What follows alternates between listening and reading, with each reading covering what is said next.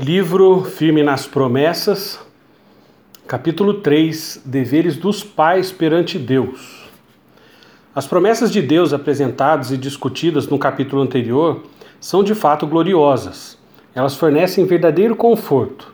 Ao mesmo tempo, é natural que tais promessas gerem dúvidas. Elas significam que os filhos dos crentes estão automaticamente indo para o céu? Os filhos de pais eleitos são eles mesmos automaticamente eleitos? Uma leitura cuidadosa da Escritura mostra que não, sem mencionar, é claro, uma rápida olhada na experiência de alguns de nossos amigos cristãos. Quando nos dedicamos a uma tarefa difícil e desafiadora, tal como a criação de filhos, geralmente precisamos de encorajamento. É por isso que as promessas de que tratamos são tão importantes. Como pais, importamos-nos muito com os resultados de nosso esforço e enquanto trabalhamos, precisamos descansar nas promessas de Deus. Trabalho sem o encorajamento das promessas é justiça própria e legalismo. E reivindicar as promessas sem trabalhar nada mais é do que tola presunção. O cerne da guarda da aliança é confiar na promessa e a fé sem obras é morta. Portanto, devemos considerar os deveres estabelecidos para os pais na Escritura. Enquanto consideramos as promessas de Deus aos pais, nossos primeiros, nosso primeiro pensamento talvez seja que elas são boas demais para ser verdade. Mas quando meditamos sobre elas, devemos começar a entender que nosso dever é crer em tais promessas. Isso nos leva a perguntar com o que a crença no Evangelho se parece, como ela se mostra ao mundo. A fé na Escritura é sempre manifesta em obras. A fé não permanece sozinha, muito menos as obras. Nem mesmo trabalhamos para obter fé. A fé é dada como um presente e, quando ela é dada por Deus, surge para o mundo sob a forma de fruto. No caso de nossos filhos, o fruto é um cuidado atento e diligente por parte dos pais. Primeiro ponto: obediência à misericórdia do Senhor. A misericórdia do Senhor é de eternidade em eternidade sobre os que o temem, e a sua justiça sobre os, os filhos dos filhos, para com os que guardam a sua aliança e para com os que se lembram dos seus preceitos e os cumprem. Salmo 103, versículo 17 e 18. Nessa passagem, a promessa é clara, mas três elementos da responsabilidade dos pais também precisam ser mencionados: guardar a aliança, lembrar-se dos seus mandamentos e cumpri-los. Primeiro devemos considerar o que significa guardar a aliança. O cerne de toda a guarda bíblica da aliança é confiar nas promessas de Deus. Lembre-se de como a Bíblia descreve a aliança feita com Abraão. Estabelecerei a minha aliança entre mim e ti e a tua descendência no decurso das suas gerações, aliança perpétua para ser o teu Deus e da tua descendência. Gênesis 17, 7. Mas o que tornou Abraão justo perante Deus? Pois que diz a Escritura: Abraão creu em Deus e isso lhe foi imputado para a justiça. Romanos 4:3. Assim, o centro da guarda da aliança de Deus com respeito à criação de filhos é compreender e crer em passagens como as que tratamos no capítulo anterior. Mas o salmista continua e diz que devemos nos lembrar dos preceitos de Deus e os cumprir. As promessas de Deus estão atreladas a seus mandamentos. Devemos ser muito cuidadosos aqui. É muito fácil distorcer a ordem bíblica quanto à fé e às obras, bem como a relação que há entre elas. Crer em Deus sempre resulta em fiel obediência a Ele. Mas não devemos esperar que a obediência venha antes do crer. A criação de filhos é o ponto mais importante para se ter a teologia da justificação e santificação intimamente relacionadas. Somos justificados pela fé na promessa de Deus manifestada em nossa confiança inicial. Somos santificados pela fé na promessa de Deus manifestada em nossa obediência contínua.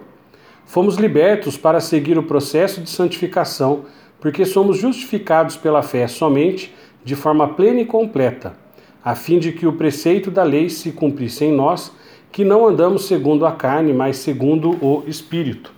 Romanos 8:4. O velho clichê sobre a carroça e o cavalo é provavelmente quase tão velho quanto o debate sobre a fé e obras, mas ainda assim ele pode nos ajudar a entender a relação entre essas duas coisas.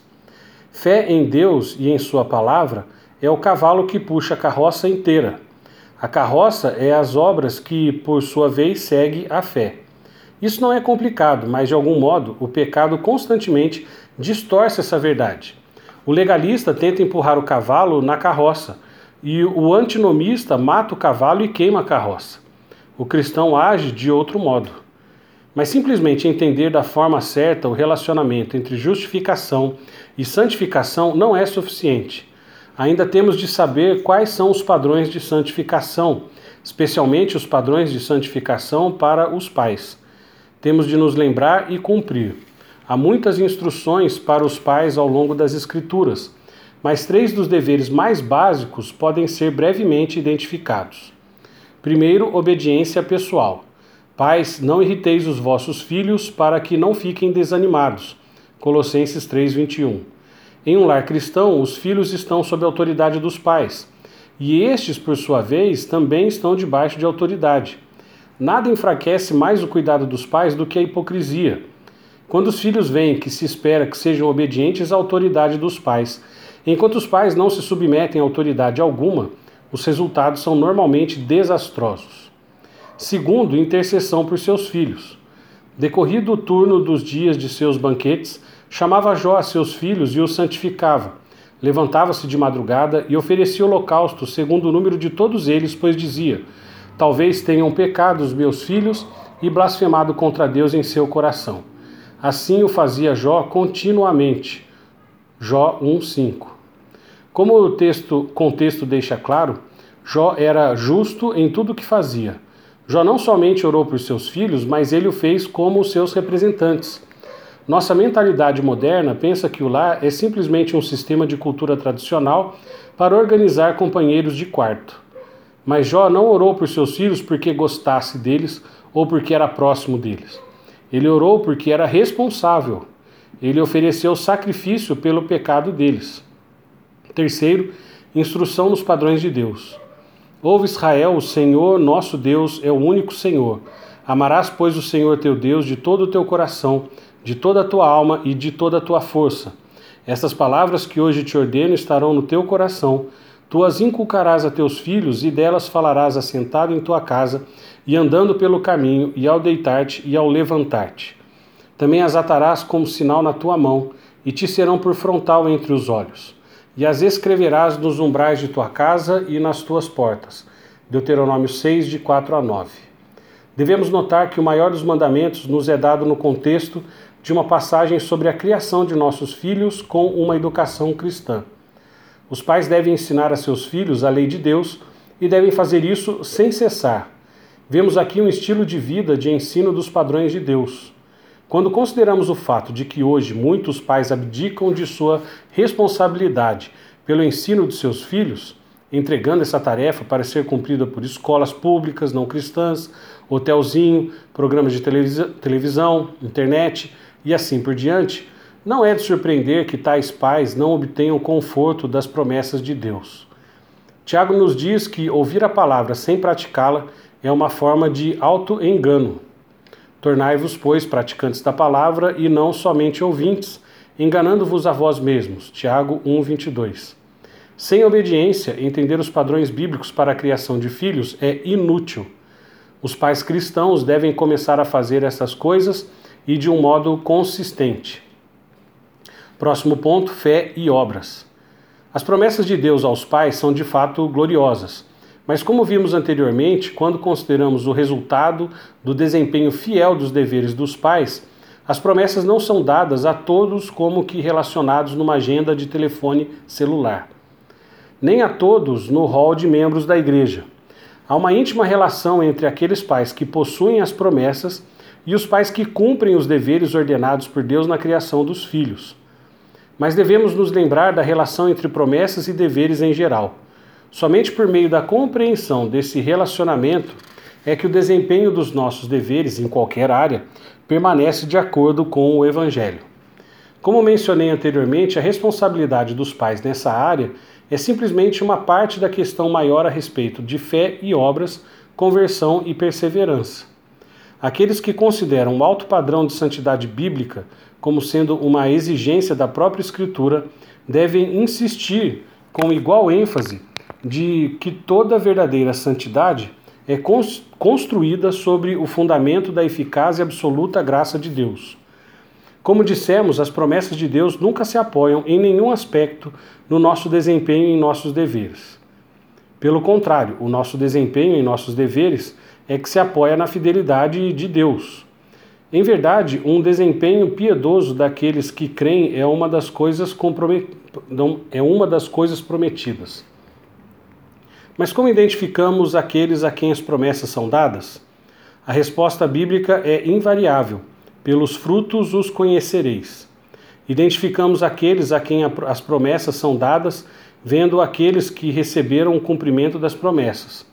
As promessas de Deus nunca falham. Portanto, qual das promessas a respeito dos filhos ele mantém tais promessas? Portanto, quando faz promessa a respeito dos filhos, ele mantém tais promessas. Como pais, devemos cumprir nosso dever a fim de tomarmos posse das promessas. As promessas de Deus são livremente dadas em Cristo a todos os pais que creem nele. E como podemos reconhecer quem são os que creem? São aqueles que creem nas promessas de tal modo que isso resulta no cumprimento de seus deveres de pai e mãe com alegria, prazer e em conformidade com o Evangelho, que, por sua vez, resulta no fruto prometido. Deus não transforma um espinheiro em uma macieira porque o espinheiro vinha produzindo muitas e excelentes maçãs. É por um ato de sua graça que o Senhor faz a mudança que depois é vista e reconhecida. E como essa mudança pode ser vista? Pela produção de maçãs. Quando nos voltamos para as muitas responsabilidades que as Escrituras exigem dos pais fiéis, é importante manter essa verdade em mente. Caso contrário, ficaremos sobrecarregados, porque aqui ou em qualquer lugar, a lei de Deus é perfeita e nós não. Deus não nos chama para um trabalho de criação de filhos com garantias estatísticas. Ele nos chama à fidelidade pactual. Enquanto olhamos para essas exigências, devemos novamente estar conscientes de que todos nós somos pecadores e de que todos precisamos constantemente do perdão de Cristo. Ao mesmo tempo, pela graça de Deus, é possível alcançar a fidelidade pactual. É possível até mesmo a pecadores. Próximo ponto: ordenanças aos pais. Começamos com as ordens expressas de Deus aos pais. Algumas delas, de fato, não apresentado, são apresentadas como ordenanças, enquanto outras estão atreladas às respostas prometidas por Deus. Para ter um jardim cheio de ervas daninhas, não é preciso fazer nada. Simplesmente deixe as coisas fluírem. Igualmente, para ter um lar cheio de sofrimento, também não é necessário fazer nada. Basta deixar as coisas fluírem. Deus claramente instrui pai e mãe sobre o que devem fazer para evitar que isso aconteça. Corrige o teu filho e te dará descanso, dará delícias à tua alma. Provérbios 29, 17. Se um homem corrige seu filho da forma como esse verbo, verso ensina, o resultado será que o filho dará descanso e deleite ao pai. Se o pai não tem esse descanso e deleite, é porque não corrigiu seu filho do modo como foi instruído a fazer. A desobediência de um filho para com seu pai é simplesmente um reflexo em miniatura da desobediência do pai para com o pai. Há muitos pais que não disciplinam seus filhos do modo como deveriam. Geralmente, esse é o resultado de uma falsa ternura. O pai odeia pensar sobre o sofrimento que tal correção trará para o filho. Ele refreia a disciplina porque pensa que isso é um ato de amor ao filho. A Bíblia diz o inverso: o que retém a vara aborrece a seu filho mas o que ama cedo o disciplina. Provérbios 13, 24. Um homem que não dá umas palmadas no filho o odeia. Isso não significa que ele está cheio de repulsa emocional por seu filho. Significa que a falta de disciplina tem um impacto destrutível sobre a trajetória de vida futura desse filho. A recusa dos pais em disciplinar é, portanto, um ato de ódio. É importante notar o ensino da Escritura de que a falta de disciplina tem consequências. Seja filho de criação ou não, a criança largada não é o resultado de um arcanjo girando uma roleta cósmica. Como nossos filhos vão se sair na vida é o resultado de como nós os ensinamos e disciplinamos em casa. Castiga teu filho enquanto há esperança, mas não te excedas a ponto de matá-lo. Provérbios 19, 18. Pais que não castigam seus filhos, no momento certo estão perdendo a janela de oportunidade, enquanto há esperança. Recusar-se a castigar um filho nesse tempo é o mesmo que dirigir o coração dele para a destruição. Pais que não disciplinam seus filhos de acordo com a palavra de Deus estão tentando destruí-los. Pela graça e misericórdia de Deus, somente algumas vezes tais tentativas falham. Mas é somente por causa da graça de Deus. Correção. Pela graça e misericórdia de Deus, somente algumas vezes tais tentativas falham, mas é somente por causa da graça de Deus.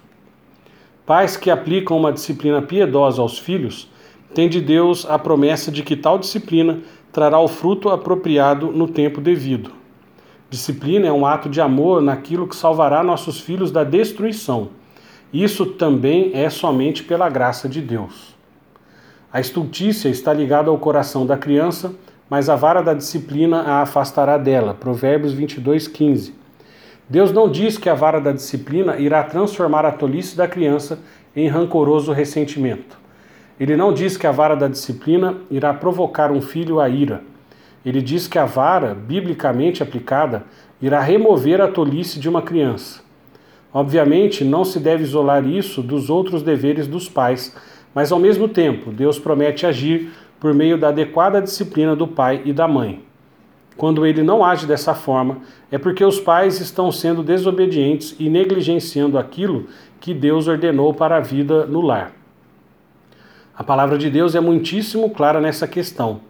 Como pais, é-nos dito o que devemos fazer e o que acontece quando obedecemos.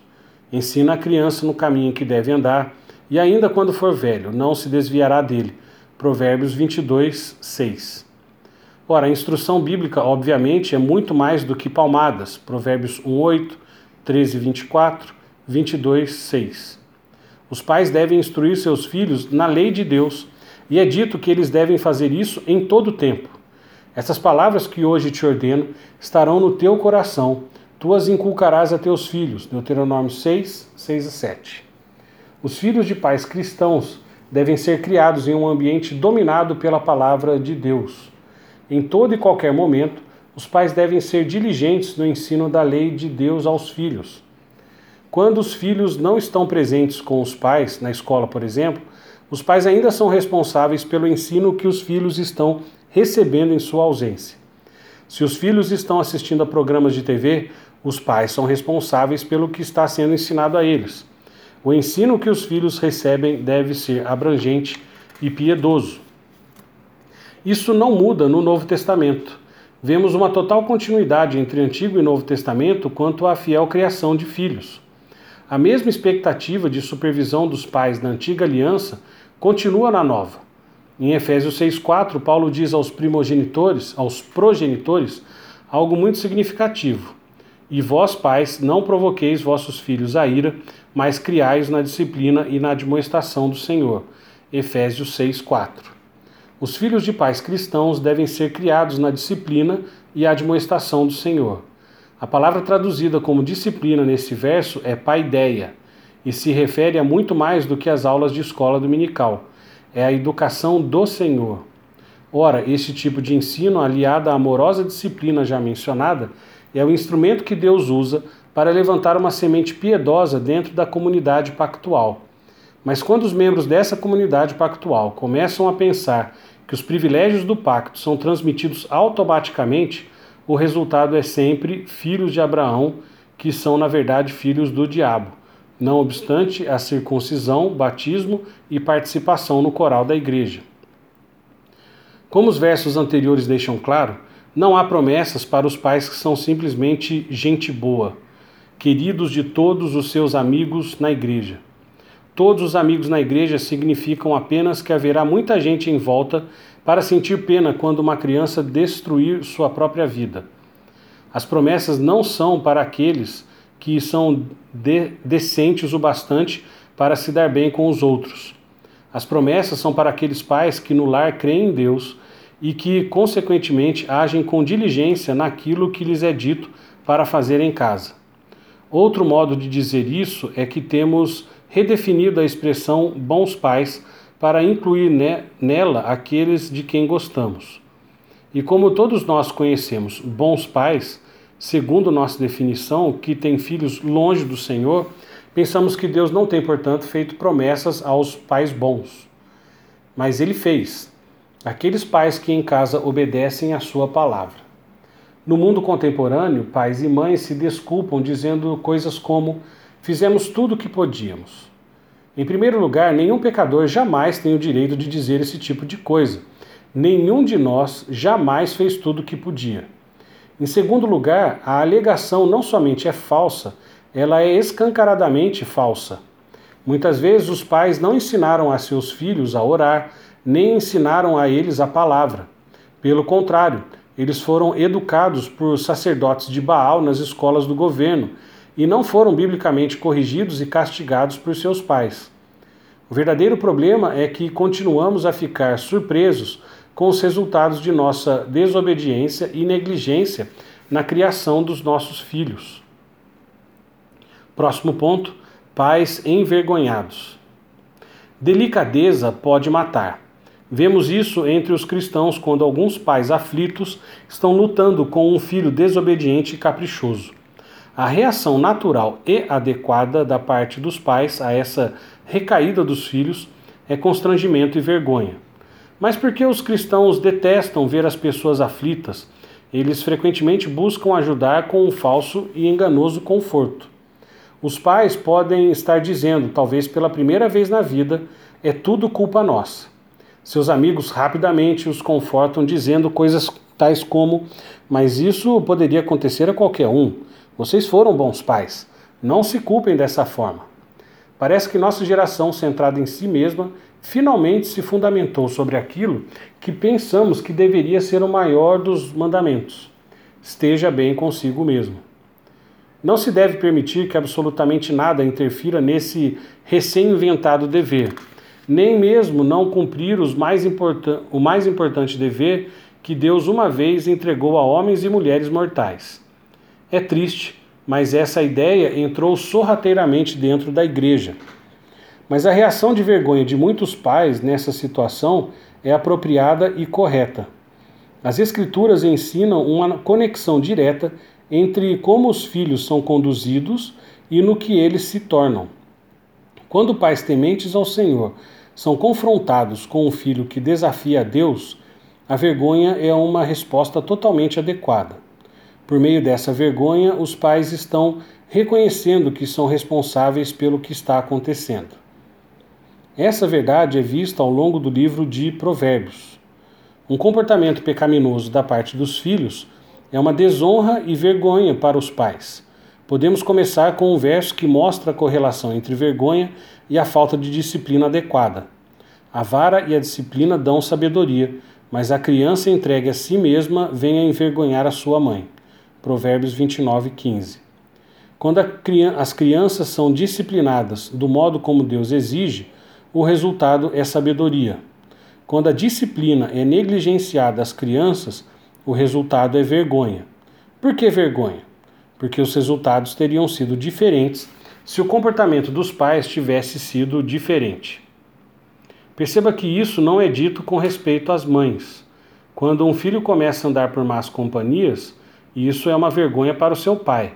Perceba que não é dito que o pai fica preocupado com os amigos do filho, mas que ele é envergonhado pelo filho. O que guarda a lei é filho prudente, mas o companheiro de libertinos envergonha a seu pai. Provérbios 28, 7. O mesmo é verdade a respeito da preguiça. As crianças não devem apenas ser disciplinadas por mau comportamento. Elas devem ser instruídas e disciplinadas nas alegrias e recompensas do trabalho duro. Se não forem, isso é uma vergonha para os pais. O que ajunta no verão é filho sábio, mas o que dorme na cega é filho que envergonha. Provérbios 10, 5.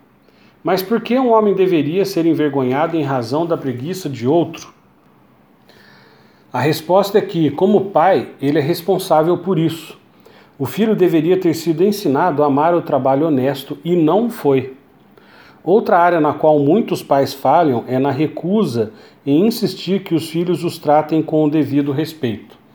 Os pais hesitam nesse ponto porque pensam que isso é uma forma de autoexaltação. Porém, exige-se que os pais criem seus filhos em todas as leis de Deus.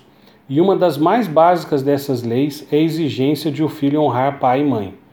Quem irá ensinar e incutir isso se pai e mãe não o fizerem? Não é de surpreender que falhar nisso resulte em vergonha. O que maltrata seu pai ou manda embora sua mãe Filho é que envergonha e desonra. Provérbios 19, 26. A vergonha que resulta da falha dos pais não é só um constrangimento temporário. Em muitos casos, ela pode causar a dissolução de uma família, interferir nos direitos de herança e assim por diante. O escravo prudente dominará sobre o filho que causa vergonha, e entre os irmãos terá parte na herança. Provérbios 17, 2. Quando cristãos encorajam pais com um falso conforto, a vergonha não é de fato removida. Pelo contrário, isso põe uma pá de cal sobre ela, causando ainda mais confusão. Como resultado, os pais em sofrimento provam o pior de dois mundos. Por um lado, ainda sentem a culpa e responsabilidade que resulta de sua falha na criação. Mas por que são ensinados e encorajados a negar essa responsabilidade? quanto aos seus filhos se tornaram, eles não experimentam o perdão que lhes está disponível em Cristo. O pecado pode ser perdoado e os pais podem começar a tarefa de intercessão por seus filhos, buscando ser usados pelo Senhor na restauração deles. Mas pais que negam sua responsabilidade jamais podem experimentar o alívio e alegria do perdão, uma vez que seguem negando aquilo que a Bíblia identifica como pecado.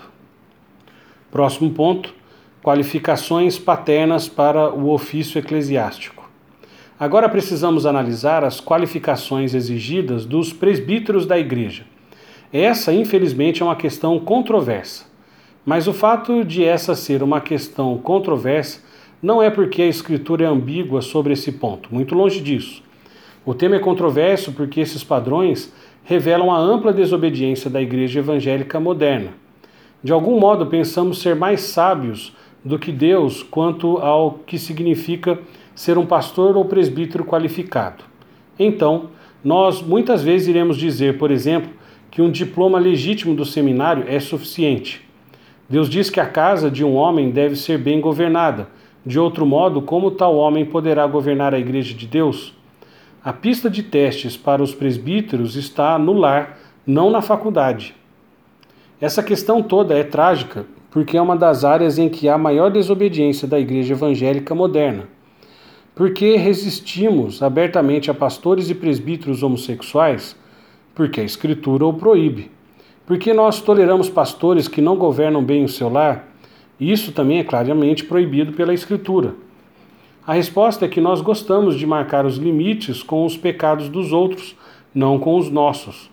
Mas se fôssemos obedecer às exigências da Escritura, quantos púlpitos em nosso país estariam vazios no próximo domingo? Ao olhar para essas exigências, precisamos primeiro olhar para o relacionamento entre os presbíteros e a congregação. A Bíblia ensina muito claramente que os presbíteros não devem governar de modo ditatorial. Pastoreai o rebanho de Deus que há entre vós, não por constrangimento, mas espontaneamente, como Deus quer nem por sorte da ganância, mas de boa vontade, nem como dominadores dos que vos foram confiados, antes tornando-vos modelos do rebanho. Ora, logo que o Supremo Pastor se manifestar, recebereis a imarcessível coroa da glória. 1 Pedro 5, de 2 a 4. 4. Pedro diz que os presbíteros não devem dominar sobre aqueles que lhe foram confiados. Por contraste, ele diz que os presbíteros devem ser exemplo Ora, uma das áreas mais importantes nas quais o povo de Deus precisa de um exemplo efetivo e bíblico é a área da criação de filhos. Se um presbítero tem um lar que mais parece uma catástrofe natural, ele não está sendo exemplo para o rebanho nessa área fundamental. Em razão dessa verdade, não devemos nos surpreender que a situação do lar de um potencial presbítero seja expressamente afirmada como parte de sua qualificação para o ofício. É necessário que o presbítero governe bem a própria casa, criando os filhos sob disciplina, com todo respeito, pois se alguém não sabe governar a própria casa, como cuidará da igreja de Deus? 1 Timóteo 3, 4 e 5. A qualificação é muito clara. O governo da casa e o governo da igreja são postos como deveres semelhantes. Um pastor fraco em casa será um pastor fraco na igreja. Muitos podem opor-se a isso e dizer que conhecem um homem que era um excelente pastor, ainda que fosse um pai muito fraco. Essa é simplesmente uma indicação de como temos alterado a definição bíblica daquilo que constitui um bom pastor. Biblicamente, antes de qualquer coisa, se um homem não está qualificado para ser um presbítero, então, por definição, ele não será um bom presbítero. Os homens podem dizer o que quiserem, mas é isso que Deus diz. Um presbítero deve ser alguém que governe bem a própria casa.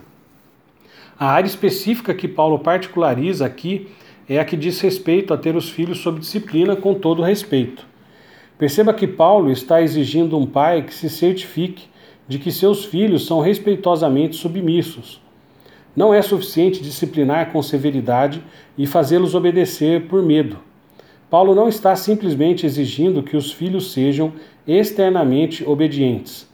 Ele está exigindo que eles obedeçam pela razão correta e com a atitude correta. Uma razão para essa exigência é encontrada no verso posterior. É necessário que ele tenha bom testemunho dos de fora a fim de não cair no opróbrio e no laço do diabo. 1 Timóteo 3,7. Os presbíteros devem ser um bom testemunho, não apenas para a congregação, mas também para os de fora. A situação do cristianismo moderno em nossa nação pode ser vista naquilo que se tornou proverbial entre os incrédulos sobre esse assunto. Qual é geralmente a reputação dos filhos de pastor? Temos essa reputação por causa de nossa desobediência. Paulo diz a mesma coisa na carta a Tito, quando apresenta as qualificações do presbítero, sendo que nessa carta ele é, digamos assim, um pouco mais forte. Por esta causa te deixei em Creta, para que pusesses em ordem as coisas restantes, bem como em cada cidade constituísse presbíteros conforme te prescrevi. Alguém que seja irrepreensível, marido de uma só mulher, que tenha filhos crentes, que não são acusados de dissolução, nem são insubordinados, porque é indispensável que o bispo seja irrepreensível como despenseiros de Deus, não arrogante, não irascível, não dado ao vinho, nem violento, nem cobiçoso de torpe ganância. Antes, hospitaleiro, amigo do bem, sóbrio, justo, piedoso, que tenha domínio de si, apegado à palavra fiel que é segundo a doutrina, de modo que tenha poder tanto para exortar pelo reto, reto ensino, como para convencer os que o contradizem. Tito 1, de 5 a 9. Há muitas coisas interessantes sobre essa passagem. Um presbítero deve ser marido de uma só mulher. Como resultado dessa união, se ele tem filhos, eles devem ser crentes, filhos que não podem ser acusados de dissolução ou desobediência. A, fra a frase filhos fiéis também pode ser traduzida como filhos crentes. Em outras palavras, eles devem ser cristãos cujas vidas atestem o que professam. Além disso, a palavra grega traduzida como dissolução é sotia, que literalmente significa não salvo. Um presbítero não deve ter filhos rebeldes não salvos. Mas o significado básico permanece inalterado, mesmo se deixarmos a tradução como filhos fiéis. No contexto, ao que eles devem ser fiéis? Claramente, eles devem ser fiéis ao ensino e à instrução de seu pai. Ora, queremos exigir que os filhos sejam fiéis quando dizemos a eles para forrarem a cama ou colocarem o lixo para fora, mas deixamos que sejam rebeldes no ponto mais importante, a saber, quando lhes dizemos para crer no Senhor Jesus Cristo? É difícil crer que Paulo está aqui exigindo fidelidade nas pequenas coisas, mas desculpando a falta de fidelidade na área mais importante, e preocupante para um pai e uma mãe cristãos. A segunda coisa interessante é que Paulo conecta essa qualificação para o ofício a todas as outras que seguem. Quando finaliza dizendo como os filhos de um provável presbítero devem ser, ele então diz: porque é indispensável que o bispo seja. Três pontinhos. Muito da lista que se segue, se não tudo, pode ser finalmente relacionado ao lar. Se um homem é ou não irascível, por exemplo, quem é que sabe? Um homem que explode com os filhos em casa não necessariamente faz a mesma coisa no portão da igreja, mas os resultados desse temperamento irão fatalmente ser vistos pelos membros da igreja nos filhos, a menos que os membros da igreja deliberadamente ignorem o fato, como frequentemente acontece. Voltando à primeira carta a Timóteo, Paulo traz algumas qualificações para o ofício de diácono que são muito parecidas e que estão conectadas às qualificações necessárias para o ofício de presbítero. Essa ligação é vista na palavra semelhantemente. Semelhantemente quanto a diáconos, é necessário que sejam respeitáveis, de uma só palavra, não inclinados a muito vinho, não cobiçosos de sorte da ganância. Da mesma sorte, quanto a mulheres, é necessário que sejam respeitáveis, não maldizentes, temperantes e fiéis em tudo. O diácono seja marido de uma só mulher e governe bem seus filhos e a própria casa. 1 Timóteo 3, 8 e depois versículo 11 e 12. Paulo nos diz que os diáconos devem ser reverentes e que as esposas deles devem ser reverentes. Os diáconos devem portar-se do mesmo modo que os presbíteros. Os presbíteros devem ter filhos reverentes. Os diáconos devem ser reverentes e ter esposa reverente. Os presbíteros e diáconos devem governar bem a própria casa. Deve estar claro que Deus exige governo responsável e piedoso da família a todos aqueles que almejam um ofício no governo da igreja. Ora, devemos lembrar que tudo o que os presbíteros fazem é como exemplo para o rebanho. Os cristãos são expressamente ordenados a observar atentamente seus líderes e imitá-los. Lembrai-vos dos vossos guias, os quais vos pregaram a palavra de Deus e considerando atentamente o fim da sua vida, imitai a fé que tiveram. Hebreus 13, 7.